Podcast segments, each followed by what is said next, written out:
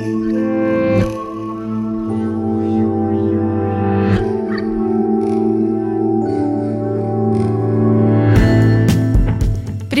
Я Валя Волкова, это подкаст «Манка» о родительстве в 21 веке. Я беру интервью у мам и пап, которые делятся своим опытом. Это супергерои, они одновременно воспитывают детей, занимаются любимым делом, ошибаются, учатся, снова ошибаются, но не сдаются. Здесь мы раскрываем всю правду и успокаиваем. Идеальных нет, но главное – просто продолжать двигаться – также в Манку приходят специалисты, психологи, врачи, педагоги. Мы разбираем вопросы, с которыми не справляется Аки Google. И да, кашку нужно доесть до конца. Если вы слушаете Манку, ну и меня, соответственно, первый раз, то вот кое-что о моих исканиях себя и работы после декрета. Я ушла в декрет после защиты диплома, поэтому по выходу из него меня ждал сюрприз. Никто меня не хотел, не ждал, и мои мысли. А что это, разве не буду сейчас работать на классной работе и делать что-то крутое? Не то чтобы разбились, а сначала зажарились, а потом расплавились. Меня взяли в пенсионный фонд, там я вела учет входящих и исходящих писем, складывала документы в конверты, подписывала и относила на отправку. А еще ходила в архив на свидание с ксероксом и периодически ревела от того, что мечты-то зажарились и расплавились. Но потом дела пошли лучше. Я прошла курсы SMM -специалиста, уволилась и начала гордо называть себя фрилансером и брать проекты по 5 тысяч. А потом, потом вот это самое, я буду работать на классной работе, делать что-то крутое, вдруг материализовалось оказалась в виде digital -агентства IDS, где я проработала два с небольшим года, и это было драйвово, местами больно, местами очень больно, но мега полезно. Основательница этого агентства Даша, старше меня всего лишь на один год, и я офигевала от ее силы, напористости и отдачи в работе. В прошлом году Даша стала мамой. У нее с мужем родилась дочка Тая. И судя по ее блогу в Инстаграм, он называется «Не отличница», Даша поменяла многие убеждения и взгляды, которые у нее были до материнства. Да понятно, мы все сильно меняемся, когда становимся родителями, и тем круче оборачиваться, анализировать и учиться новому. У Даши синдром отличницы, причем во всех контекстах. Представляете, каково было ее удивление, когда она стала мамой, и система порушилась, и что-то пошло не так, и совсем не туда, куда надо. Сегодня Даша поделится своим опытом, где все пошло не по сценарию отличника. Даша, привет. Валя, привет. Спасибо, что пригласила меня, и я передаю привет всем матерям-отличницам и хочу сообщить им, что, надеюсь, после этого подкаста станет легче восприятие того, что получается не идеально.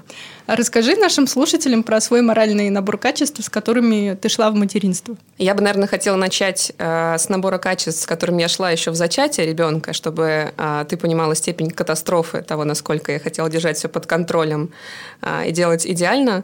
Э, к зачатию, к вопросу зачатия я подошла как к проекту, то есть я спланировала весь набор анализов, которые необходимо сдать. Мы сдали, сдавали даже тест ДНК, не тот, который сдается уже будучи беременным, а, тот тест, который по слюне определяет мутации в организмах отца и матери а, и вероятности передачи этих мутаций ребенку.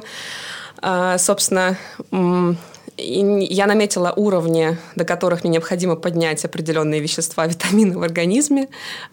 И все мы это осуществили, и после того, как мы прилетели в Россию уже будучи беременными, чтобы ты тоже понимала степень моей фриковатости, я пришла э, к гинекологу с нарисованными таблицами, как э, подрос у меня витамин D, что с моим ХГЧ, что там с гомоцистеином. Я нарисовала их, написала корреляцию с нормой, вот, и пришла с такой таблицей, сказав, что ну вот у меня все получилось, я беременна, и все правильно. На что она не верила, когда отправляла меня в этот путь. А, Все правильно, смотрите, я по таблицам. То есть в этом плане я э, такой контрол-фрик. Ну, то есть мне за 30, и я хочу все контролировать. Такая я мама. Э, если говорить о том, как э, менялись представления о том, какой я буду мамой э, во время беременности уже, то могу сказать, что наверное, давай разделим на две половины. Начало беременности. Я прочитала только «Французские дети не плюются едой» и э, решила, что наша дочь, а мы сразу планировали дочь, и, наверное, как-то знали, что у нас будет дочь, что наша дочь будет расти вот по этой книге, вот так, спать отдельно, в отдельной комнате, и вообще всячески подстраиваться под нашу жизнь. Утверждение о том, что ребенок а, меняет твою жизнь полностью, и ты выстраиваешь все свои телодвижения вокруг ребенка, казалось мне немного смешным, потому что я же могу все организовать, и, в принципе, ребенок – это просто милое дополнение а, к вашей паре, а, на которого не нужно слишком много ресурсов в первой половине. А, беременности это было так. И, может быть, это еще смешивалось с тем, что я особо об этом не думала. То есть я думала, что вот это будет как-то легко, и это будет вот на основе этой книги, потому что она была вот прочитана мной единственная пока. А в дальнейшем я познакомилась э, с теорией привязанности, с Гонсалесом, с Болби, с Ньюфилдом, с Петрановской. А, и начала понимать, что наверное, мне придется пересмотреть свои взгляды, потому что а, то, что удобно для родителя, может быть катастрофически а, стрессово для ребенка. Может быть тем фактором, который вызывает у него страх, неуверенность в своем взрослом, неуверенность в родителях. И, в принципе, а, если адекватно подумать о том, что происходит на родах у каждого человека. Да? Роды – это шок, это самое страшное, что происходит в жизни, просто мы их не помним. Моя врач, который принимала роды, доктор или врач, как правильно сказать, не знаю. Ну, доктор, который принимала роды, сравнивала роды для человека с тем, что ты плывешь по темному туннелю в воде вверх, не видишь света и плывешь от акулы, ты не знаешь, как далеко от тебя акула настигает на тебя или нет, и ты не видишь света. Вот так роды для ребенка, для любого человека это стресс. И после этого стресса а, я уже стала понимать, а, что если после такого стресса оставлять человека одного спать в комнате или не подходить к нему, когда он хочет, чтобы к нему подошли, не брать его на руки, а, не уделять ему внимания столько, сколько он хочет, это как минимум жестоко. Вот, поэтому я уже понимала примерно ближе к родам, что мне нужно будет пересмотреть свои а, водные. Но я все же думала, что это будет легко, и самый, наверное, интригующий момент в том, чтобы стать родителем, это в том, что ни одна демо-машина, ни одна книга, ни одна история родителя не даст тебе попробовать и почувствовать, что такое быть родителем, что это с моральной точки зрения, насколько это тяжело морально, насколько это высокая ответственность, насколько это бьет а, по твоим чувству вины, а, чувству гиперответственности с первым ребенком. А, никто к этому не готовит, да. И вот это такое самое это, наверное, мое самое большое открытие после, после того, как я стала родителем, что никто не может тебе сказать, как это будет, никто не может показать. И если бы родители будущие могли бы как-то это почувствовать, у нас бы рождаемость, конечно, сократилась. Да, я читала твой этот пост, что вот если была бы демо-версия, то у нас с населением были бы еще большие проблемы, чем сейчас. Сначала вернемся в твое доматеринское время. Ты по образованию юрист. Расскажи, как тебя вообще занесло в digital и как ты пришла к тому, что работа по профессии это не твое. Да, я по образованию юрист и даже успела поступить в аспирантуру. Я планировала стать кандидатом э, юридических наук, но я ушла оттуда в какой-то момент, момент поняв, что для меня это совершенно нерелевантный опыт, и это не то, чему я хочу учиться. По профессии я юрист гражданско-правовой специализации, то есть я могла бы работать in-house э, юристом в корпорации, а, я могла бы заниматься арбитражными спорами. Я вот по классической э, классическом понимании по профессии я не работала. Первая моя работа – это крупное медиаиздательство, которое занималось а, изданием профессиональной а, прессы. И я работала, начинала работать как редактор а, в юридическом издании. И, собственно, в качестве редактора я проработала год. Параллельно я привлекалась на какие-то некие контент-проекты. То есть мы сочиняли различные стихотворные формы, шутки, мемы. Я сочиняла мемы, то есть я была... Сейчас говорят о том, что есть должность мемолог, да? Я была мемологом юридических шуток, и все шутки, которые сейчас есть в интернете юридические, но большинство из них а, были придуманы нами в редакции. То есть потом они уже пошли а, в разные форматы, в разные формы, но сама суть, сама канва, она передалась. Работая в качестве редактора, привлекаясь на контент-проекты, постепенно я начинала заниматься задачами по digital-маркетингу, маркетингу. Мы писали рассылки, я начала вести соцсети как раз-таки там в качестве эксперимента и перешла из редакции в отдел маркетинга. А, в этот момент э, я поняла, что это гораздо более интересная деятельность для меня, чем юридическая, потому что быть юристом означает меньшую степень креатива, меньшую степень влияния на результат, то есть ты скорее больше закапываешься в документы или там, правовые нормы. А маркетинг меня привлек сразу, то есть мне было интересно. И а, будучи в этой компании, я занималась а, всем, то есть маркетинг 360 был в действии. Мы были э, сами себе и жнец, и жрец, и в дуде игрец. Мы занимались и ивентами, и digital, и соцсетями, и всем.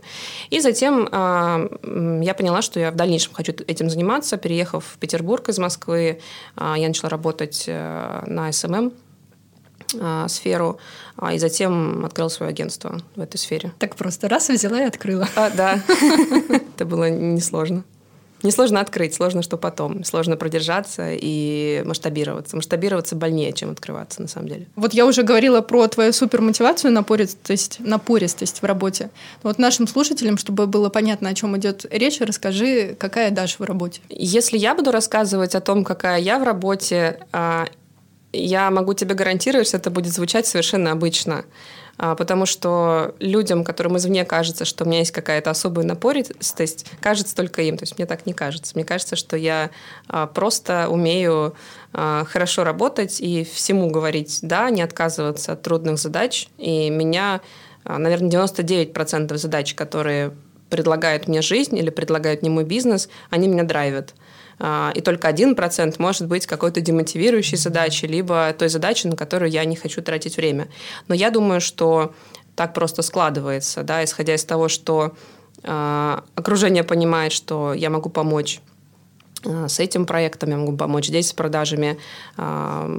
Эти задачи падают, и я их решаю. Меня не просто драйвят. Не знаю, это просто есть во мне. Хорошо, ты говоришь, что вроде как кажется, что это все как обычно, но вот внутри тебя какие происходят процессы, когда ты вот в потоке задач и решений? Это просто есть какой-то источник, который постоянно бьет. У меня был опыт не работы вообще в течение двух месяцев. Ну, по дне работы, я понимаю, у меня остались какие-то задачи редакторские. Я писала статьи на фрилансе для одного из своих изданий, для холдинга, в котором я работала. А, но в целом я не работала два месяца. Это были ужасные месяцы. То есть я а, понимала, что меня это демотивирует еще больше что-то делать это деструктивно для меня, дни превращались в жвачку, и я очень сильно грустила. Просто есть какой-то источник внутри, который э, говорит «делай», э, мироточь идеями, проектами, создавая, отвечая на, на какие-то запросы, которые тебе поступают. Ну, как ты ощущаешь этот источник? Вот откуда он э, происходит вообще? Источник мы искали даже вместе с моим коучем, мы не нашли. То есть как я его ощущаю, как я могу его сформулировать. Просто есть э, лично у меня это взаимодействие внутри а, внутреннего критика а, и внутренне меня, и мой внутренний критик очень строгий, он не позволяет мне а, пойти каким-то другим путем. В общем-то, я думаю, что как раз-таки базис, который он благодаря которому он стоит твердо на ногах, это моя отличница. То есть синдром отличницы, он очень мешает в работе и в бизнесе, и в родительстве он очень мешает. Синдром отличницы формируется, в общем-то, родителями. Родители всегда от меня требовали только пятерок, поэтому у меня одни пятерки, начиная со школы, продолжая колледжем, университетом, а, одни пятерки всегда. То есть у меня троек я не говорю про четверть, я не говорю про год, троек просто в дневнике можно пересчитать, наверное, по пальцам там, одной руки, сколько было.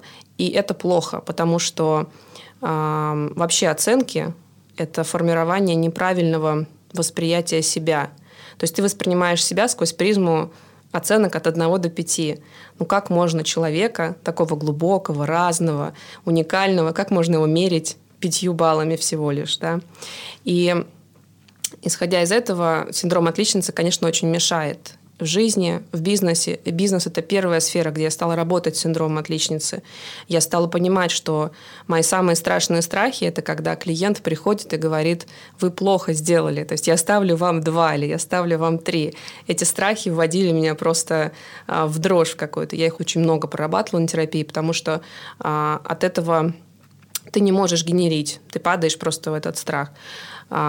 А, чтобы понять, что делать не идеально, это нормально. И идеально это вообще относительное понятие. Да? Вот. И затем в родительстве, почему и мой блог так называется, в родительстве это еще сильнее бьет по тебе. Я хотела быть отличницей в родительстве. Тоже, чтобы ты понимала, как это было. У меня были таблицы, в которые я выписывала э, все мнения относительно какого-то одного вопроса, чтобы прийти э, к тому, чего придерживаюсь я. И также у меня были таблицы, распределенные по месяцам ребенка, куда я выписывала рекомендации от специалистов, которым я доверяю. Например, специалист по а, детскому телу, массажист, либо кинезиотерапевт дает рекомендацию, что вот это можно, но с двух месяцев, вот это с трех. То есть я вижу с двух, угу, выписываю себе в столбец с двух. То есть до двух месяцев это нельзя. Я хотела сделать дорожную карту по месяцам. Я хотела сделать а, аргументированную аргументированную позицию по каждому детскому вопросу. Ну, ты знаешь, есть холиварные вопросы. А да? Дорожная карта это что? Дорожная карта того, а, что добавлять ребенку с каждым месяцем жизни. Угу. То есть, что важно сделать 0 месяц да, в первые 4 недели. Например, там у меня было выкладываем на живот да, с первого дня жизни. Там, что в рутину добавлять, какие гаджеты можно добавлять с какого месяца про гаджеты я имею в виду не те, которые мы с тобой пользуемся, а всякие шезлонги, а там еще что-то. И есть рекомендации разных специалистов относительно того, что кто-то говорит, что эрго-рюкзак возможно использовать э, с рождения, кто-то говорит, что там с нескольких недель, кто-то говорит, что с полугода и так далее. Я выбирала из этих позиций какую-то оптимальную. Мне так было проще, потому что для меня вопрос решенный, значит, отработанный, чтобы я больше на это не тратила мысли. Вот так я хотела действовать. И, в принципе, до а, где-то шести месяцев у меня выстроена была такая карта, я это все внедряла. Сейчас я это делаю просто а, как-то параллельно уже задним каким-то числом, что вот можно было вот это делать. А как ты это поняла, что ну вот все, можно прекратить и больше не вести? Ты знаешь, наверное, уже не сильно можно повлиять и навредить ребенку. Для примера, а, соской я терпела до 6 недель, потому что а, ортопеды говорят, что необходимо, чтобы а. установилась лактация, и б. А, почему-то...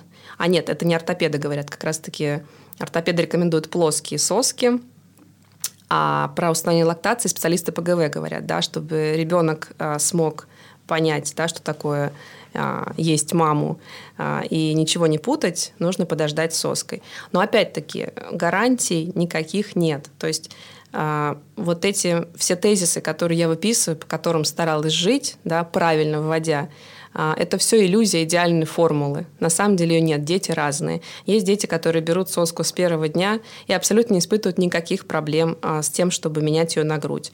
Есть дети, которым дают соску а, в 3-4 месяца первый раз, и они начинают заменять ей ею грудь и путать, да, и возникают проблемы. Есть дети, которые выплевывают соски. То есть никаких гарантий нет. Но для меня, как для человека, который пытается делать все идеально, а, к сожалению, да, для меня это иллюзия идеальной формулы. Хотя на самом деле а, все дети разные. Давай еще тогда вернемся в идеальный период беременности, когда ты тоже а, стремилась к тому, чтобы делать все идеально. Но хорошо, да, вот ты сказала, что для тебя кажется, что ты работаешь в обычном режиме, но вот для других, я знаю, как это со стороны, что это когда все горит, вокруг огонь, все полыхает, дедлайны а, и так далее и тому подобное. Куча, да, встреч с клиентами, и все это Э, должно быть в любом случае. Вот как ты с этим э, справлялась во время беременности? Стрессы, нагрузки, какие-то переживания и так далее? Вот где вот эта вот грань? У меня этой грани не было. А, я думаю, что моя беременность, когда пришла ко мне, она поняла, с кем имеет дело, и не положила на какую-то дальнюю полку токсикозы, тяжелые состояния, еще какие-то вещи. То есть моя беременность, э, в общем-то, ужилась со мной нормально. Я работала до а, вплоть до дня родов. Более того, на день родов у меня был, было назначено собеседование, а, и уже со схватками мы ехали в перинатальный центр, и со схватками я, к сожалению, вынуждена была делегировать собеседование коллеге и писала ему тезисы, по которым а, нужно поспрашивать кандидата, вот, и что нужно выяснить.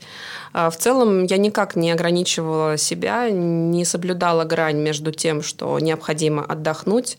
У меня нет такого и не было во время беременности, что отдохнуть нужно как вид активности. То есть, а сейчас у меня отдых. А, для меня отдых, а, возможно, так. Для меня отдых в работе, для меня отдых в каких-то делах, для меня отдых в том, что я что-то делаю. Если я просто лежу, для меня это какое-то странное время, которое я упускаю. Это тоже не очень хорошо. Да, не уметь отдыхать, это тоже не очень хорошо. И люди с терапевтами учатся прямо отдыхать и э, планировать это как особый вид отдельной активности, отдых. У меня такого нет. И, в общем-то, самочувствие на это ответило своим хорошим статусом. Ничем меня не беспокоила беременность. Я провела ее всю либо в самолетах, либо в Сапсане. Сапсанов было какое-то бесчисленное множество. А, в заездах, выездах в квартиры, потому что меняла Москву и Питер, постоянно офисы. У меня было лето гастрольное по встречам, было очень много встреч. И, кстати, никого из клиентов или потенциальных партнеров не смутило вообще, когда я заходила все более и более растущим животом. А, потому что, я думаю, у меня был такой вид, после которого никто бы не подумал, что эта, эта женщина с расплавленным от гормонов мозгом сейчас будет нести всякую чушь. Думаю, что у меня был слишком такой воинственный вид. Я хотела, наоборот, кстати, а, был такой момент, а, хотелось а, доказать, что беременность не влияет на мои профессиональные качества и прям хотелось это доказать. И на встрече я приходила такая более заряженная, знаешь, более боевая, э, с кучей идей уже, с подготовкой более серьезной. Ну, то есть это получается благодаря твоей включенности и желанию доказать, что ну, я беременная, но я вам сейчас всем гею сейчас угу. устрою и покажу. Да, я думаю, что у меня был какой-то внутренний диалог с малышкой всегда на тему того, что тай, ну вот так, вот так, и так и будет, и вот эти сапсаны не последние, и ты родишься, мы также будем ездить с тобой а, между двумя городами, работать, и ты будешь видеть маму постоянно с лэптопом или где-то на встрече. А, привыкай. И я думаю, что уже на этом моменте можно договориться с ребенком о том, что примерно вот такая жизнь тебя ждет. Интересно, что будет дальше.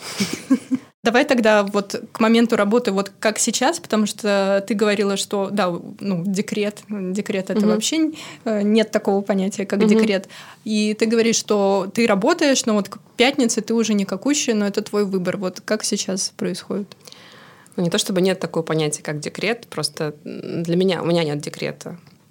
А, когда есть декрет, это классно, и я думаю, что моя ошибка, одной из главных ошибок прошлого года, когда я подводила итоги, а, я признавала, что я не выделила себе, не выделила себе два-три месяца просто э, пребывания наедине с ребенком, потому что это самые тяжелые месяцы морально, а, у тебя новый ребенок, ты новый родитель, ты много чего не знаешь, а, это стресс, это постоянная ответственность, ну, там, элементарно, знаешь, просыпаться ночью по куче раз и смотреть, умер ребенок или нет. Я думаю, это знакомо всем новым родителям первого ребенка. Проверить, как он дышит. Да, дышит, не дышит. Вообще вопрос дышит, не дышит. Это а, это самый популярный вопрос, при том, что Тая у нас спала и спит всегда всю ночь. То есть мы могли бы высыпаться, но где уж там.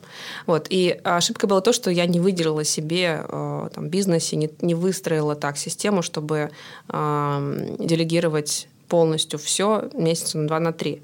Я и не старалась этого делать. То есть я думала, что все будет легко, роды пройдут чудесно, легко, я после родов буду ходить, как минимум, да, я там не ходила очень долго после родов.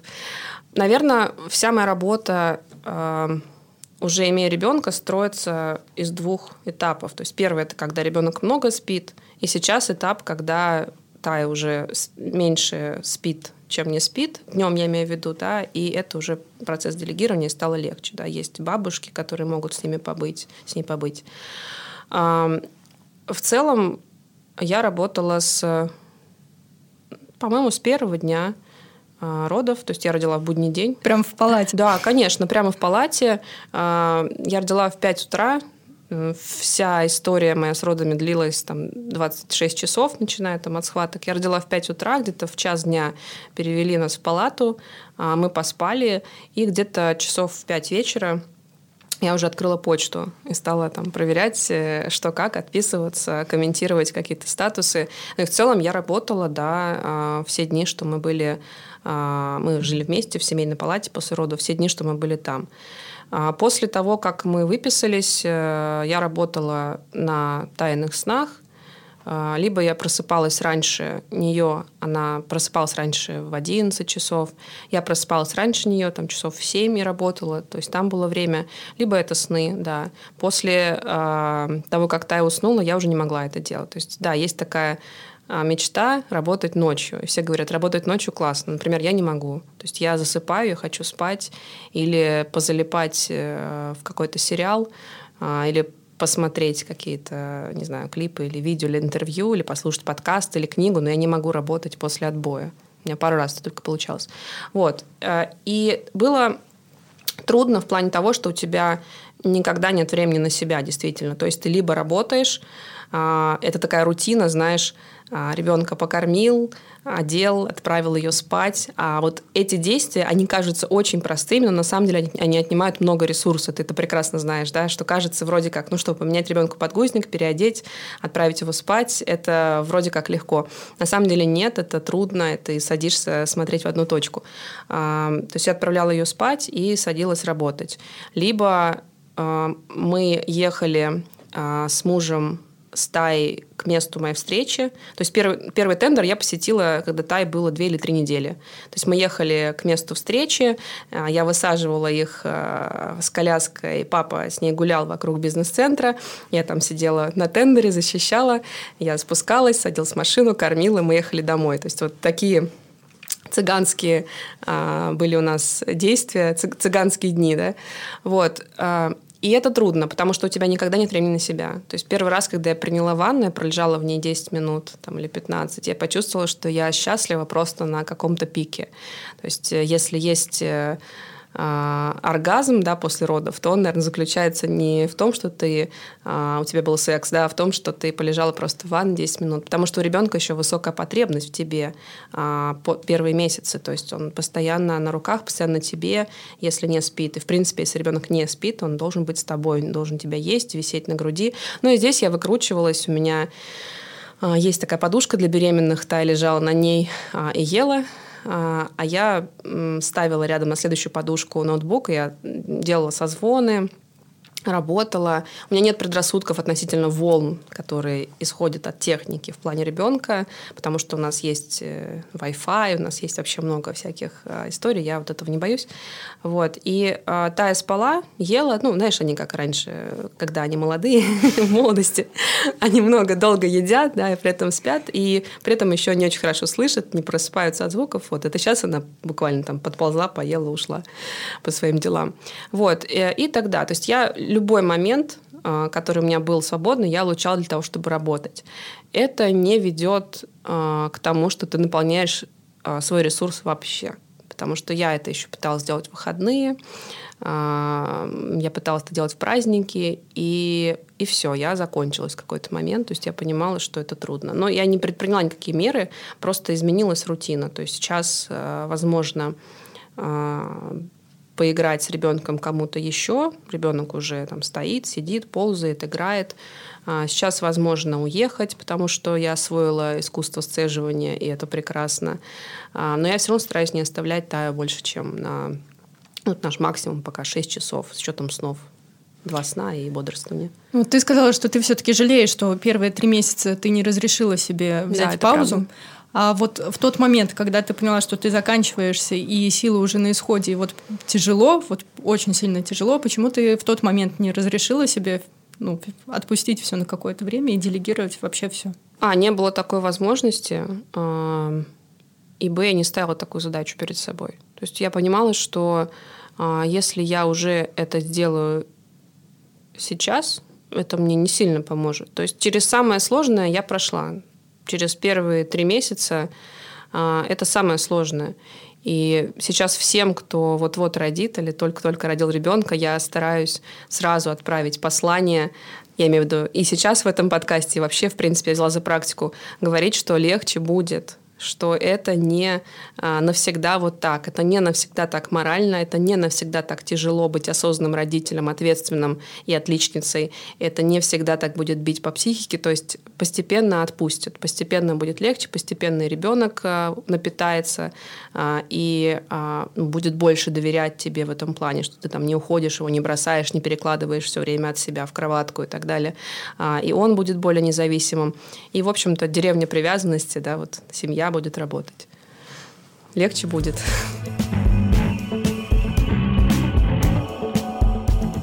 У тебя был очень крутой эмоциональный пост про роды. Вот про то, каково это отличница, у которой все по плану, выходить из родов с пониманием того, что все пошло не по тому запланированному сценарию.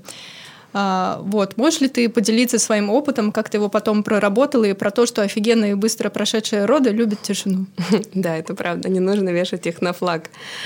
А, ты знаешь, роды просто разнесли а, меня как отличницу, то, как они прошли. Потому что вот если был, не был, не если, а был, у меня был чек-лист того, как я хочу провести роды и чего я не хочу на родах – который мы прорабатывали с акушеркой перед ними. Я по этому чек-листу прошлась а, в негативном смысле по всему. То есть у меня было все, кроме кесарево сечения. То есть я э, прошла через... Не я прошла, был э, там, прокол пузыря, стимуляция окситоцином, эпидуралка, э, вакуум, там, разрезы, все такое. То есть прям было все. Очень трудные были роды. А, мне было очень важно в этих родах, что я выбрала акушерство. Я выбрала проект Арины Чак и рожала вот с ее акушеркой, с Юлей Григоровой. И мне важно, что рядом со мной был не только муж, но и он мне говорил, что я умничка, да, и она мне говорила, что я умничка. Мне было важно, чтобы мне как отличнице рядом люди говорили, что я молодец, что вот это лучшее, что я могу сделать. А, и, конечно, после такого опыта мне необходимо было смириться с тем, что назад не вернуться, что нельзя пройти а, роды как-то по-другому. Для этого мне нужно было понять, что это не тот процесс, которым я управляла. Потому что а, в ну, интернете, в разных, а, знаешь, а, на разных ресурсах, которые а, пропагандируют естественные роды, есть такое негласное мнение, что женщина рожает, как живет. И вот если ты рожаешь плохо и трудно, то, во-первых, это плохо, да, вот такая оценка ставится, да, уже. А во-вторых, ты, значит, не сильно, не сильно расслабилась, не сильно старалась, слишком много включала мозг, тебе его не нужно включить, не так дышала, не приняла этого ребенка. Знаешь, есть такое, что ты как будто его вот не хочешь, поэтому у тебя трудные роды. И все вот эти мнения, если за них цепляться, да, они очень как раз-таки бьют по тому, как ты хотела, и формируют шторм внутри. Внутри ты думаешь, что я же объективно очень хотела этого ребенка. Объективно я пыталась все сделать правильно и изучила предварительно все. Я прошла, мы прошли вместе с мужем курсы, а, то есть мы а, учились дышать, мы учились там еще что-то делать. Акушерка делала мне разные массажи. А, и что же я, получается, не смогла раствориться в родах, значит, во мне так мало интуитивной матери, значит, я вот не смогла родить, э, знаешь, как кошка естественным путем, потому что, да, говорят, что если ты а, женщина, классная, осознанная и учишься, ты должна родить как кошечка просто, мягко, классно и все такое. И не говорят, что а если нет, а если нет, то кто ты? Не женщина, не мягкая, не кошечка, не интуитивный родитель, да?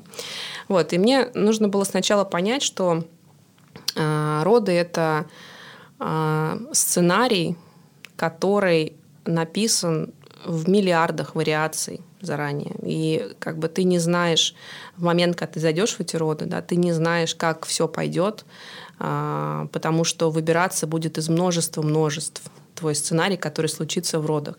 И тебе единственное, что важно, чтобы рядом были люди, которым ты доверяешь, и которые а, смогут сказать тебе и интерпретировать различные решения, которые принимаются в родах, да, потому что они важны для жизни человека. Ну, то есть, там, элементарно, у меня у Таи падало сердце э, в родах, и если бы мы там не предприняли определенные меры, э, и я бы заупрямилась и сказала, нет, я буду естественно рожать там и прочее, то э, ну, неизвестно, да, Тая родилась бы живой или нет. Вот. И э, важно понять, что это лотерея, которая случается с тобой, и она просто случается. И вот это тот сценарий, который нужно принять как э, цвет твоих глаз, как э, цвет твоих волос, как то, какая внешность у тебя есть. И то внешность можно даже как-то изменить уже, а это не изменишь, это случилось. Вот как то, что случилось. Вот. И это важно понять. Это, и с этим важно идти, и с этим важно потом работать, потому что это очень давит. И ты знаешь, а, тот факт, что у меня, например, была эпидуралка, которая, кстати, на меня не подействовала, мне было больно просто меньше. А, но просто я не рожала и лежала с эпидуралкой какое-то время, там, терпя боль.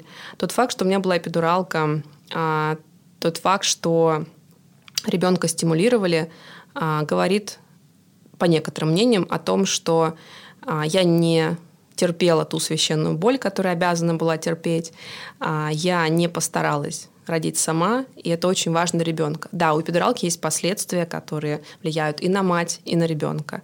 Но это не значит, что я родила не сама. Тех э, девушек, которых кесарят, а, обвиняют вообще в том, что ничего трудного а, они не пережили, это неестественные роды. И очень небрежно люди могут бросить фразу, и я получила кучу таких историй. В ответ на пост в личку я получила кучу историй, когда а, родственники, случайные вообще прохожие, ну, прохожие в жизни, да, какие-то знакомые, друзья бросали фразу, что «А, ты не сама, ты кесарева». Come on, кесарева – это полостная операция, это, между прочим, трудно, это рубец, это это тяжело для организма в любом случае. Роды с эпидуралкой не означает, что тебе укололи какой-то укольчик и в общем-то, позвали тебя потом в комнату, где лежит твой ребенок. Для меня родила не сама. Это когда я куда-то приехала, легла, а потом мне просто позвонили, сказали, все, можете подходить, ребенок родился. Да, вот если бы у меня была суррогатная мать, носила моего ребенка, я вот родила не сама. А, во всех случаях, когда было кесарево, эпидуралка, трудные роды, там, не быстрые, а, женщина родила сама. Она родила сама, она прошла через роды, она молодец, она самая крутая вообще женщина на свете. И Этим постом я хотела сказать, э, наверное, донести до тех людей, которые небрежно могут бросить фразу и похвалиться тем, что у меня были легкие роды, например. Да, я родила сама без единого укола. Меня э, к этому посту подтолкнул пост там, одной э, селебрити, которая как раз-таки после родов написала, что я вот там в 5 утра без единого укола родила а, там девочку. А эти, это как будто наносится на флаг во многих случаях, да, и этот флаг оборачивается к тем женщинам, которые рожали не сами.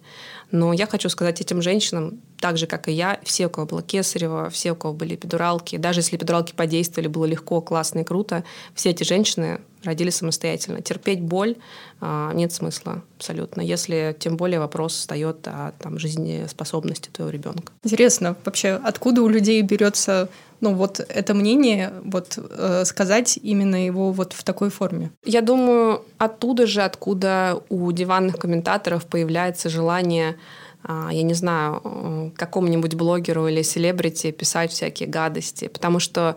Или нам писать Ксении Собчак о том, что она бросила сына, когда она появляется там на светских мероприятиях после его родов. Потому что, наверное, они сами а, сидят э, с ребенком и не очень от этого кайфуют. А я думаю, что желание или там манера да, говорить о том, что а ты не сама, а я сама – она может быть по двум причинам. Ну, первое – это незнание, то есть когда женщина не рожала, она просто имеет какой-то набор водных, да, и просто бросает эту фразу, не подумав. А, то есть, а ты не сама, там, тебя кисарили, понятно. И вот в этом понятно, для тебя это может быть просто понятно. Это просто понятно, несущее никакой эмоциональной окраски. Для человека, которому ты это понятно сказал, это может надавить э, на такую рану, вот поверь, это просто может быть внутри взрыв после этого слова, потому что это не залеченная, не проработанная рана, например, того, что было кесарево, а оно было сложное. И когда на какое-нибудь сложное кесарево, когда женщина теряет кровь, там, потом ее там, в реанимации восстанавливают и так далее. Кстати, меня тоже реанимировали после родов, у меня была реанимация. И а, вот вот это небрежно брошенное слово может вызвать очень сильное чувство.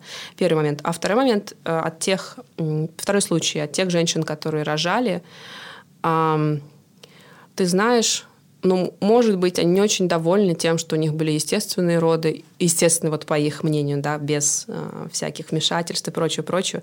И, может, они прошли не так, а, там, как нужно. Не знаю, что заставляет именно вот говорить это тем, у кого не так прошло. Я считаю, что здоровая позиция, я очень не люблю эту фразу «счастье любит тишину», потому что она кажется мне клише из ВКонтакте. Э, типа, меня трудно найти, легко потерять, невозможно забыть. Но а, я думаю, что а, Действительно, ты правильно сказала, что классно, легко прошедшие роды любят тишину, потому что очень близко граница других матерей находится от таких родов, и их можно очень легко нарушить и травмировать маму. Ну, классно, что мы затронули эту тему, потому что, мне кажется, многие ну, это как раз-таки одна из тем, которые не обсуждают. Да, роды в целом как э, процесс, как событие в жизни женщины, их недооценивают по степени влияния на женщину, на ее психику, на то, как ты ощущаешь потом. Это касается темы жестоких родов, когда э, женщина рожает в системе медицинской. Я сейчас не хочу там, всю систему подвергать, э, ставить под большой вопрос, но э, опять-таки очень много случаев мне в личку писали девочки. У меня не очень большой блог, но у меня комьюнити, которая прям очень тепло и классно поддерживает меня в моем материнстве. И писали девочки тоже истории на тему того, как жестоко с ними обращались в родах. А, любая мелочь. Я читала э, про девочку, которая рожала, у нее были схватки, она рожала в бесплатном роддоме, и она хотела за руку взять акушерку, которая принимала у нее роды, и акушерка отдернула руку и сказала, что себя жалеть будешь потом. И у этой девочки пропали схватки, остановился процесс. Потому что э, мы же животные, и у нас есть инстинкты, инстинкт останавливать роды, останавливать схваточную деятельность, он от адреналина. Вот. И когда вот так происходит, э, конечно, логично, что все останавливается. То есть роды в целом по влиянию недооцениваются недооцениваются. Недооцениваются окружающими, иногда мужьями, иногда родственниками. Думают, что в этом ничего такого нет, это всего лишь роды. Я за то, чтобы гиперболизировать значение родов, наоборот, и как бы считать, что после родов ты королева-мать. Это фраза а, Риты Шатилова, остеопат из моей клиники, она говорит, вы родили, вы королева-мать. И никто вообще не может поставить под сомнение, что вы очень крутая, очень сильная, очень классная. И в дальнейшем, да, не навешивайте на себя слишком много обязанностей, там всего. То есть мне нравится такая позиция, я считаю, что она оправдана.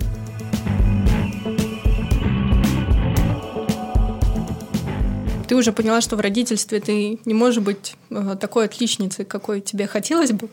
И вот интересно, помогает ли тебе Тая понять, что отличницей в других контекстах быть не обязательно? Я думаю, что, в принципе, отличницей в жизни можно быть только в, в школе и в университете, где есть оценки. И вот как только ты выходишь в жизнь дальше, тебе дальше нужно, наоборот, работать с тем, чтобы замечать не отличные места и замечать, э, что здесь там ты ну, просто не могла или не хотела, неважно, сделать по-другому. И в родительстве то же самое почему-то я очень много думала о том, почему именно в родительстве мы хотим быть лучшими во всем. То есть люди, которые даже, в принципе, так себе и с низкой степенью осознанности проживают всю предыдущую жизнь, там, мамы по большей части, да, именно в вопросах материнства, именно в вопросах обращения с ребенком, они хотят быть вот в топе а, знаний того, что они дают а, и так далее. То есть если а, это курица, то только там фермерская, если это хлопок, то только органический, если средство для стирки, то только сделано из натуральных материалов. То есть если, а, я не знаю, если мы что-то говорим ребенку, то это должны быть только те правильные фразы, утвержденные какой-то книгой, которые правильно влияют на ребенка. Почему-то вот действительно именно в родительстве поднимается градус, поднимается планка а, своих требований к тому, как надо. А, я это вовремя почувствовала, я поняла, что я тоже, ты знаешь, а, еще в беременности шерстила различные материалы, вот, как я говорила, вырабатывала позиции свои там, и так далее. Мне хотелось идеального решения по всем вопросам и, конечно, самого лучшего. Но потом я поняла, что, а, во-первых, в во всех примерах материнства, которые есть сейчас в мире, да, вот родительство, которое существует сейчас во всем мире, а, Тая находится уже примерно на верхушке. То есть она растет э, в семье с мамой и папой, которые ее любят. Еще есть целая... А, ну, мы растим ребенка по принципу «it takes a village to raise a child». То есть у нас есть целая семья, которая растит Таю, и все безумно любят Таю. А, ей есть что есть, ей тепло, у нее интересные какие-то игры, у нее есть э, травка, вкусная еда, и вообще все классно. То есть э, она уже где-то там в топе, в общем-то, по сравнению с детьми, с которыми, к сожалению, там их бросают, не знаю, у них там нет родителей, еще что-то.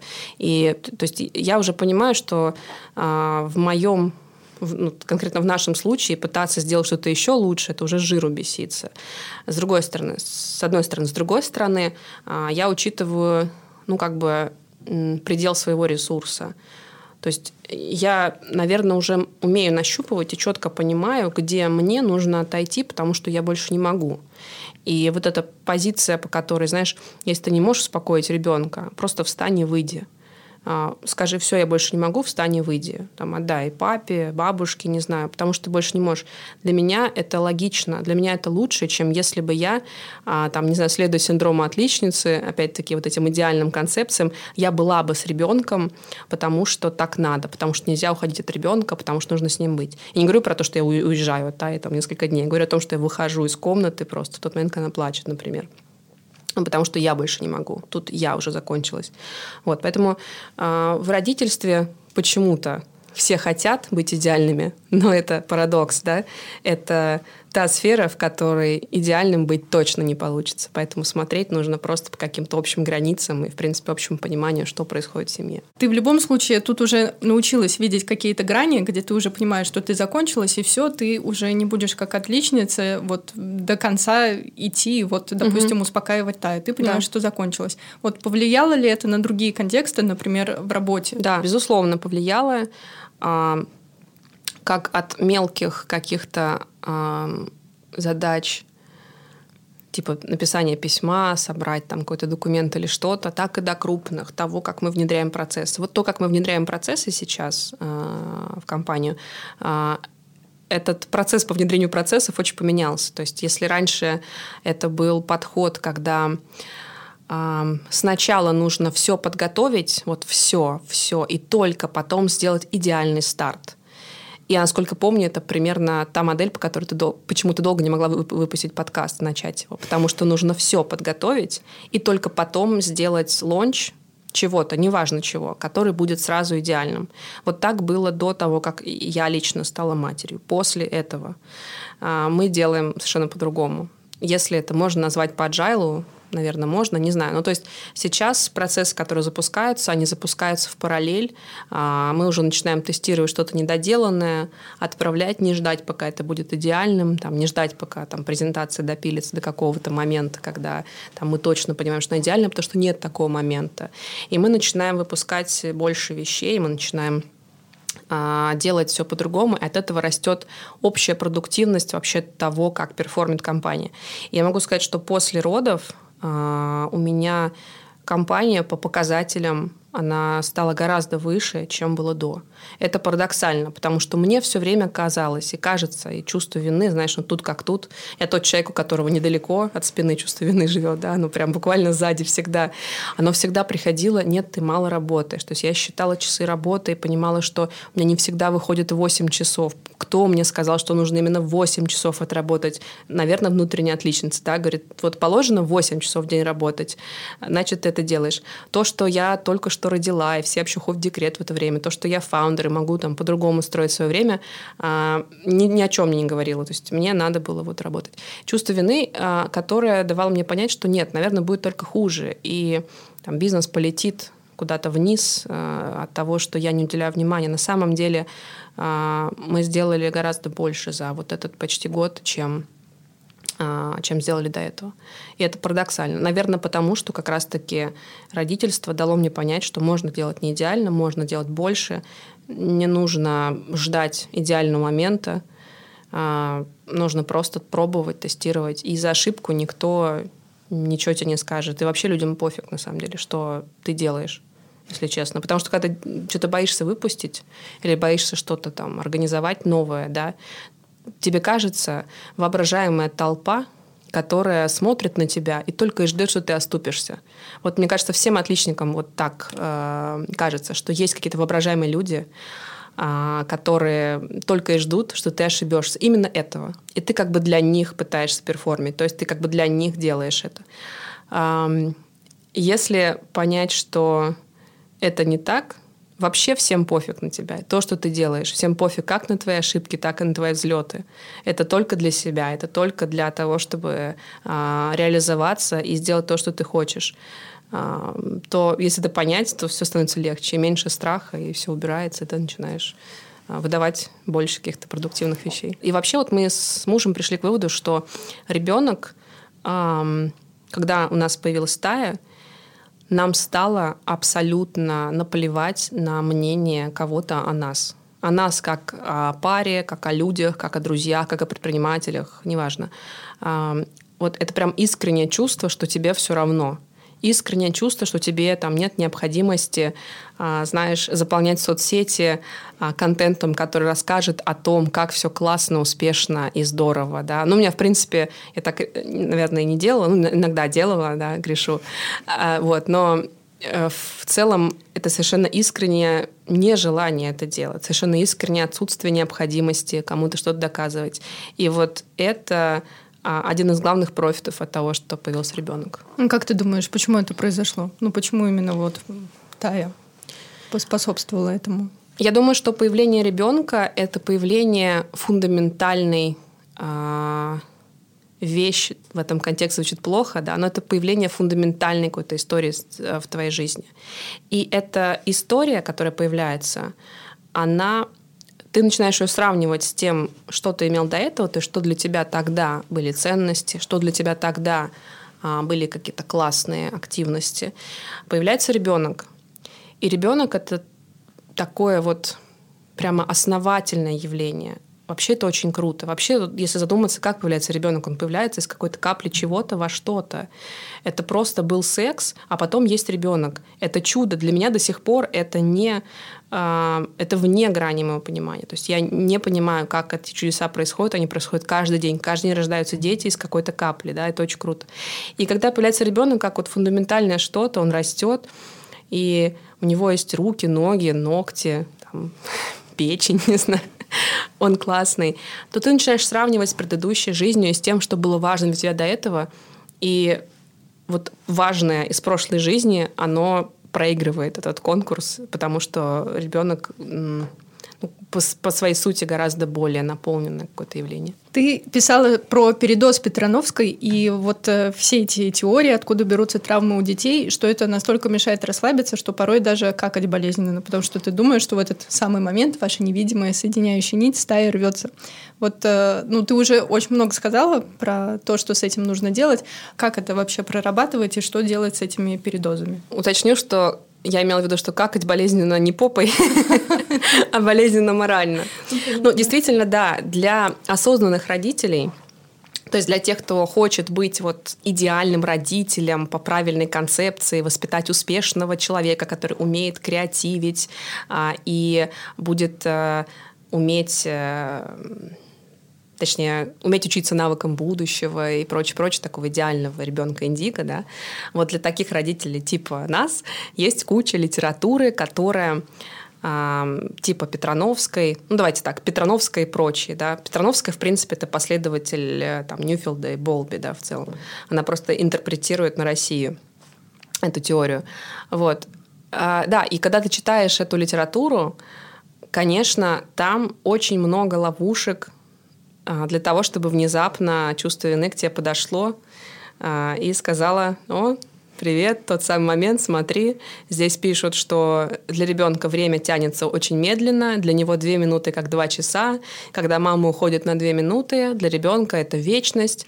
А еще у ребенка там с памятью, пока там не сформирована долговременная какая-то память, для него, когда мама уходит, она уходит навсегда для него это личная трагедия. Ну, то есть, читая такое, любой родитель, который, во-первых, является родителем, и, естественно, у него есть инстинкты и чувства к своему ребенку, с другой стороны, он осознанный родитель, он хочет все правильно делать, э, читая такое, ты думаешь, ну все, да, вот не покакать, потому что в момент, если Тая не спит, а я сижу и позволяю себе какать, для нее я ушла не просто покакать, а на э, два часа, и она еще не знает, приду я или нет. И, конечно, ей очень-очень-очень плохо, и что я такая за мать. Вот. А что с этим делать? Как я для себя решила этот момент? Эм, я опираюсь на исторические какие-то эволюционные, наверное, данные.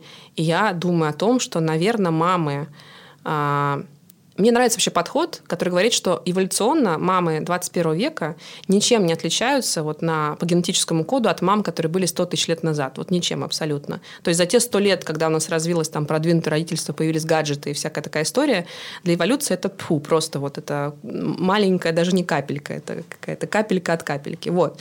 И я всегда сравниваю, то есть мне нравится подход а, о том, что долго ГВ это, например, нормально, потому что там вот сейчас, если посмотреть на племена в Африке, там кормят до 4 лет, и детей носят на руках, и о том, что донашивание, оно опять-таки тоже родилось из, из э, племенных вот этих моделей, и мать все время носила ребенка на руках, нормально.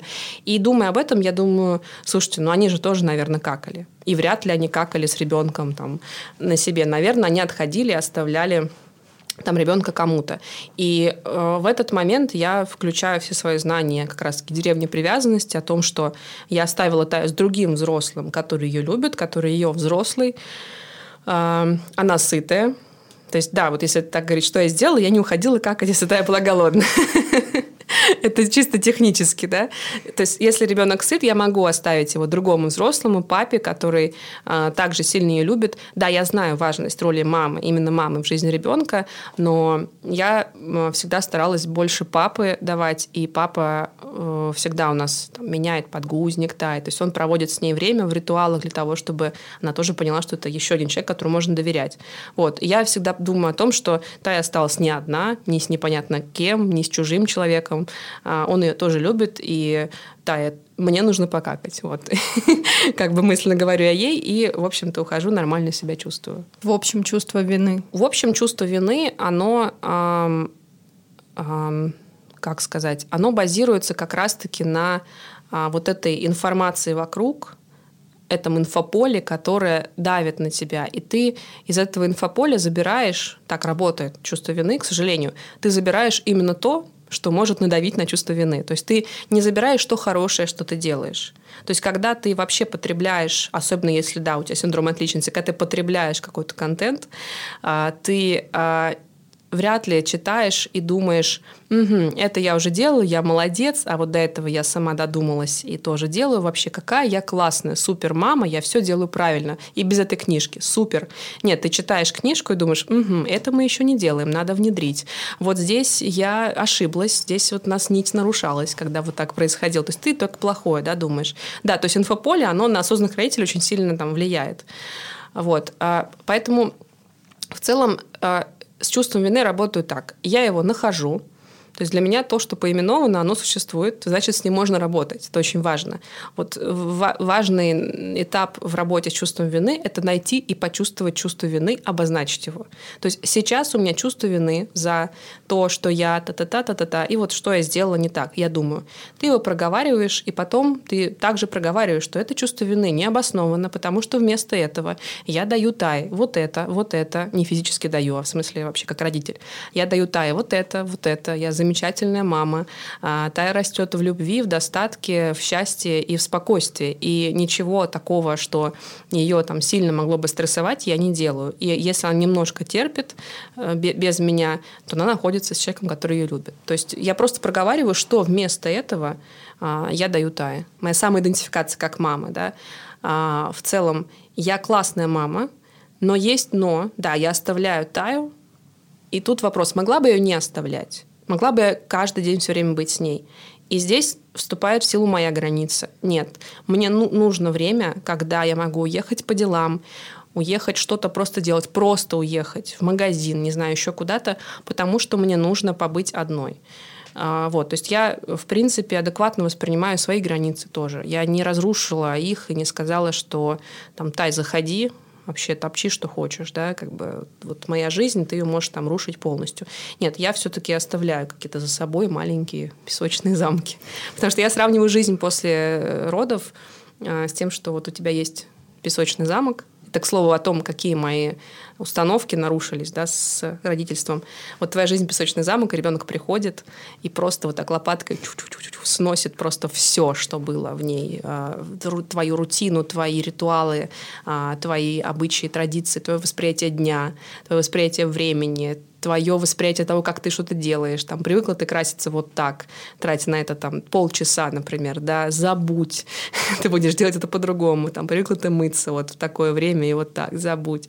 То есть я начинала от того, что да, ребенок, а что ребенок меняет жизнь, жизнь подчиняется ребенку, это бред. Мы взрослые, осознанные, классные родители, мы прям так навоспитываем все. К моменту, что я поняла, что да, ребенок э, это тот, кто действительно перестраивает тебе все. Это очень классная метафора, мне кажется, и можно продолжить, что вы с ребенком начинаете строить новый да, песочный строишь, замок. Да, действительно, да. ты строишь просто новый замок. Потому что завести ребенка, а, я это не до конца понимала и не понимала это перед родами и перед зачатием. Да, завести ребенка это, в общем-то, как завести второго мужа. То есть еще одного человека, которого ты будешь любить, а, который будет отнимать у тебя а, время, в хорошем смысле, ну, как бы ты будешь тратить на него время, а, который будет действительно полноценным членом семьи, человеком, у которого есть э, потребности. То есть это как пригласить в свою жизнь еще одного любимого человека. И на самом деле в этом очень много кроется а, подводных камней в плане не того, что ребенок это аксессуар или проект, который там есть, и потом он закончится, когда он вырастет. Не того, что мы а, приглашаем ребенка к себе в семью, да, он появляется, и ты думаешь, что ну, вот сейчас, сейчас до какого-то возраста вот он вырастет, и, и ты пойдешь дальше жить такую же жизнь, как раньше. Вот это была моя тоже ошибка. Я думала, что так будет. Это какой-то временный трудный проект. И мы часто проговариваем с мужем, что а, ты же понимаешь, что это не временный проект, это не закончится. И нужно учиться жить в этом. И вот мой а, такой, наверное, ключевой посыл для себя был, что необходимо перестать бороться со своим родительством, перестать воспринимать это как вот-вот сейчас подрастет какой-то возраст, и потом станет легче. Но потом же не станет. Ты не отдашь его потом совсем на воспитание бабушкам, дедушкам. Ты не отдашь его няне там, на полный день. Ты все равно будешь засыпать с этим ребенком, ты все равно будешь главным человеком его жизни, ты все равно будешь его там, вдохновлять, учить, играть с ним. То есть это навсегда. И это главное, что нужно понять. Ты в начале э, подкаста сказала, что растишь Таю по Гонсалесу. И я загуглила и прочитала, что он испанский педиатр, у него куча книг по да. воспитанию детей. Вот расскажи, что у него подход и чем он тебе близок. Ну, не знаю, насчет кучи, у меня есть две. Mm-hmm. Может быть, у него немного книг. Э, у меня есть две, и я их очень рекомендую всем. Э, первая – это «Подарок на всю жизнь». Это книга про ГВ. И вторая – это книга «Целуйте меня». Это книга про детей просто, о том, как растить ребенка с любовью. Э, мне очень нравится аргументарная база Гонсалеса. Мне очень нравится, что он сравнивает э, как раз-таки, вот он сравнивает современных матерей с матерями, которые существовали там десятки тысяч, тысячи лет назад, э, с животными различными, и почему так. То есть почему у нас, например, ребенок рождается беспомощным, и мы единственные млекопитающих, а, чей ребенок очень долго приспосабливается к жизни. А, и, кстати, это наша плата за прямохождение. То есть для того, чтобы человек прямо ходил, нужен узкий таз, потому что если у нас будет широкий таз, как у четвероногих, то у нас позвоночник вывалится просто в трусы. Вот. И нужен узкий таз, и эволюция решила, хорошо, чтобы человек прямо ходил, вот такой ТЗ, да, водный, чтобы человек прямо ходил, и у него при этом был узкий таз. Что делать с ребенком, который рождается? Поэтому придумали, чтобы... Эволюция придумала, чтобы дети рождались с маленьким, недоразвитым мозгом. И, по-моему, мы тоже единственные млекопитающие, у которых детеныш рождается с недоразвитым мозгом. И мы единственные млекопитающие, у которых мозг а, новорожденного растет очень быстро, вот быстрее вообще всех других животных. Вот. И а, он сравнивает и объясняет, почему это так, почему период донашивания он должен быть, он такой большой, почему ребенку нужна мама, как э, не поддастся, э, знаешь, вот этим вводным которые есть, которые начинают тебе заливать в уши еще с роддома, потом с родственников. Особенно это ярко и классно в книге «Подарок на всю жизнь» про ГВ. Ну, про то, что, знаешь, вот эти есть все там вокруг предрассудки. Мало молока, молоко не жирное, он не доедается, он переедает, а, там молоко не пришло, возьми смесь, возьми бутылочку, не бери на руки, а, он привыкнет, он тобой манипулирует. Вот эта вся история, он это очень классно отфутболивает, вот эти все аргументы, моменты, очень понятно. То есть это не та книга, знаешь, которая на каждой странице полезный лайфхак, чек-лист, правила там, или находка. Это та книга, которая, в принципе, очень долго на протяжении многих глав говорит об одном и том же, но просто системно, аргументированно и интересно, увлекательно. То есть ты понимаешь, что да, это так. И прочитав «Подарок на всю жизнь» перед родами, а, например, практическое значение этой книги для меня, мне не было никаких проблем с ГВ вообще. И когда было то, что другой бы назвал проблемой со стороны, ну, там, типа, нет молока, не наедается, когда уже бы прибежал кто-то и сказал так, там, да, и смесь или что-то еще. В эти моменты эта книга сделала так, что у меня был абсолютный дзен, я была полностью уверена, что я делаю все правильно. Это очень круто, потому что пошатнуть вообще сознание мамы в любом вопросе очень легко. Придет кто-то, знаешь, там надавит и скажет, что вот так. Нужно допаивать водой. А, например, вот наши бабушки а, допаивать водой это был просто вот, не знаю, главный а, запрос на то, как мы должны вести себя с ребенком.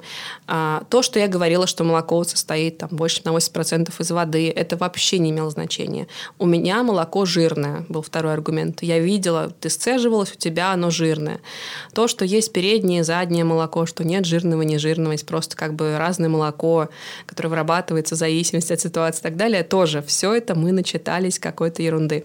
Но в этот момент я, благодаря вот аргументам, которые были у меня в голове из этой книги, я э, понимала, что я делаю все правильно и просто не пропускала через свой фильтр да, вот эти замечания делала так, как я хочу. Как ты отработала комментарии бабушек? Я просто раз за разом говорила одно и то же и не делала, как они говорят. То есть, э, ну, у нас э, с этим были, конечно, такие столкновения, но не до скандалов, ни до чего. Просто а, когда это происходило уже, знаешь, раз за разом, я понимала, что они не слышат нас.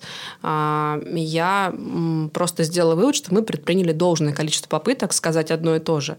Если нет желания услышать противоположную сторону, да, как бы нет желания учиться, да, у человека, он не, не будет воспринимать информацию.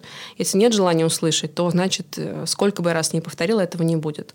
У нас есть такое негласное правило, что все равно финально мы с мужем решаем, а, чем кормить, что давать, давать или не давать. То есть не будет такого, что, там, допустим, там бабушки дали бы воду, когда мы не поем да, водой, например. Нет, такого нет. То есть они всегда спрашивают, как можно дать это, можно дать это, потому что вопросы здоровья и безопасности ребенка – это наши вопросы.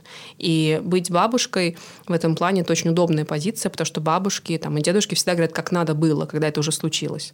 Вот. И ты тогда понимаешь э, прикол этой ситуации и понимаешь, что все равно в конце расхлебывать вам. Потому что если ребенок заболеет, будете виноваты вы, не они. И никто не принимает решение, во что его одеть, а, там, не знаю, что ему дать на обед, а, вы принимаете это решение, вам в любом случае расхлебывать это все.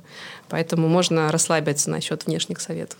Даже мама 21 века какая? Мама 21 века – это, наверное, сейчас максимально удаленная мама от своих инстинктивных, интуитивных э, позывов родительства. Вот маму за сто лет последние максимально удалили от этого, да, потому что концепция оставляйте их, уходите, не приучайте к рукам, вот это все. То есть маму максимально разлучили с, с ее эволюционными наработками, да, которые есть у нее как у матери.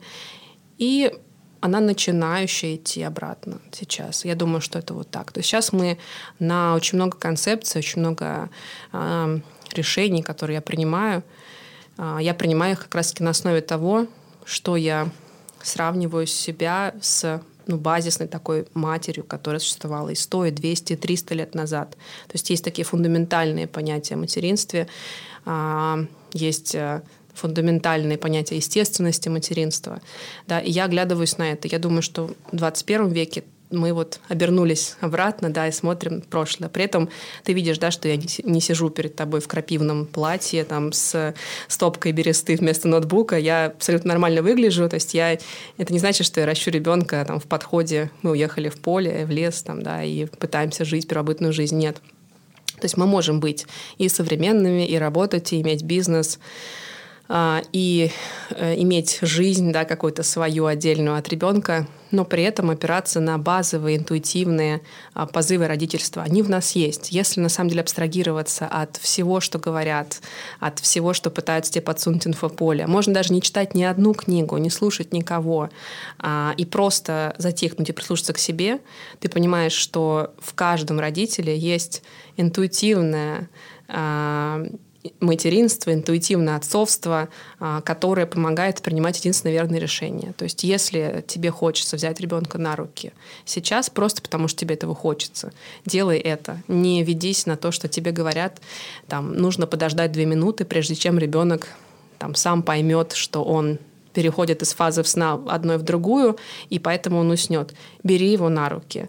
А если тебе прикольно спать с ребенком вместе, мы, у нас совместный сон, и мне это искренне классно. То есть я, да, я там периодически бывает, может уснуть в кроватке, но мне искренне классно спать вместе в обнимку, когда она там свернется возле меня или спит как мужик, раскинув руки. Это очень классно, мило. Мне этого хочется.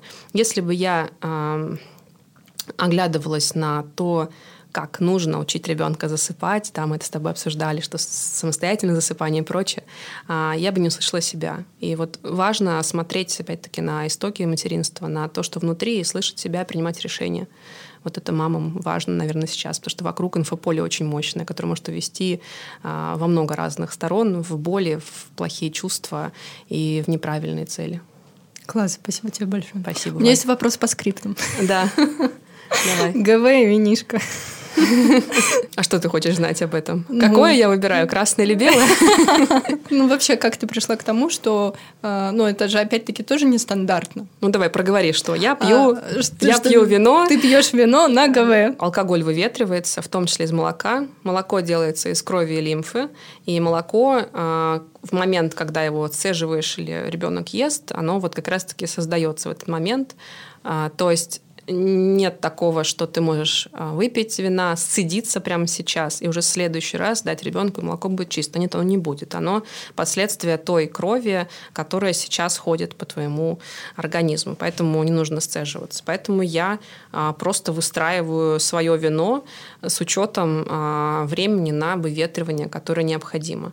Плюс от Э, от алкоголя не, ну как сказать, от алкоголя попадает какая-то часть в кровь, именно алкоголь в кровь, и вот именно такой алкоголь будет содержаться в молоке. Поэтому, э, ну да, пить э, и пить вино и сразу кормить ребенка, ну, я, наверное, так позволяю себе, если был один бокал.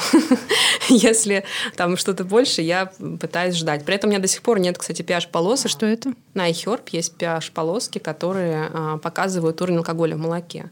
Угу. А, да, просто стеживаешь на них капельку молока и понимаешь, там, что у тебя выветрилось или нет. Очень удобно, на самом деле, для современных родителей. У меня до сих пор нет, я пока так по часам только смотрю. Вот. А с другой стороны, я думаю о том, что а, мне так хочется. И вот для меня это, знаешь, тоже важно. А, есть э, дети на ИВ, например, по сравнению там, с Таей, которая на ГВ, она ест молоко. Это не значит, что а, мое молоко, знаешь, станет э, каким-то ужасным там, и так далее. Все равно в сравнении там, с альтернативами там, все очень классно. Да, есть э, еще аргумент, аргумент, аргумент был еще в мою сторону, что у ребенка не сформированная печень, которая не может перерабатывать алкоголь, но я э, не думала об этом как-то слишком углубленно.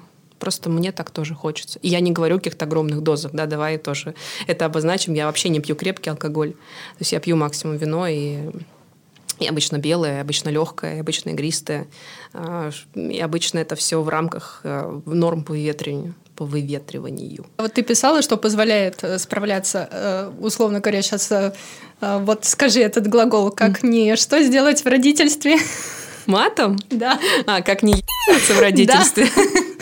Вот один из этих критериев, что ты позволяешь себе алкоголь и плюс еще куча всего проработанного, и ну, это классно, и ты поняла, что вот так для тебя комфортно, удобно, и это самое главное. Ну да, просто если бы я вместе с родительством еще а, убила своего внутреннего гедониста, который обожает э, налить себе бокал, сесть куда-нибудь в красивое место, там, с книгой, фильмом или еще с чем-то, то я бы, наверное, убила часть себя. Знаешь, у меня есть, да, такие крестражи, как Волан-де-Морта, то есть есть у меня внутренний критик, а есть еще внутренний гедонист, который а, тоже хочет свою часть какой-то рутины моего дня и моей недели, моего месяца иметь. Вот. Поэтому я не могла отказать а, ему в удовольствии э, делать себе красивые а, игристые там, вечера и дни. Ты знаешь, кто-то пьет вискарь, коньяк, а, потому что нужно просто расслабиться. И это нормально. Мама устала. Такое тоже бывает. нужно маме нужны красивые винишки. Вот, слушатели, запомните эти фразы и делайте себя красиво так, как вам э, хочется. Пусть это будет вообще все, что угодно, но главное, чтобы это вас расслабляло, наполняло и позволяло идти дальше. Да. И главное, если это красиво для вас не вино, а, например, кофе, а, и если вы при этом сидите на диете а, для ГВ, не пьете кофе, не едите шоколад и ешь, едите гречку. Диета на ГВ, по-моему, это явление, известное только в России. Вот, по-моему, нигде больше нет вообще рекомендаций, что нужно отказаться от каких-то продуктов на ГВ. То есть единственное, по-моему, влияние, единственный продукт, который оказывает вкусовое влияние на молоко, это чеснок. То есть он просто дает чесноком немножко молоко, ну и ребенку это тоже ок, ну и что, вот новый, новая специя, почему нет? Вот, поэтому если красота это кофе с маршмеллоу, да, со сладким или там еще что-то, а, не отказывайте себе в этом, потому что иначе можно и, и ебнуться.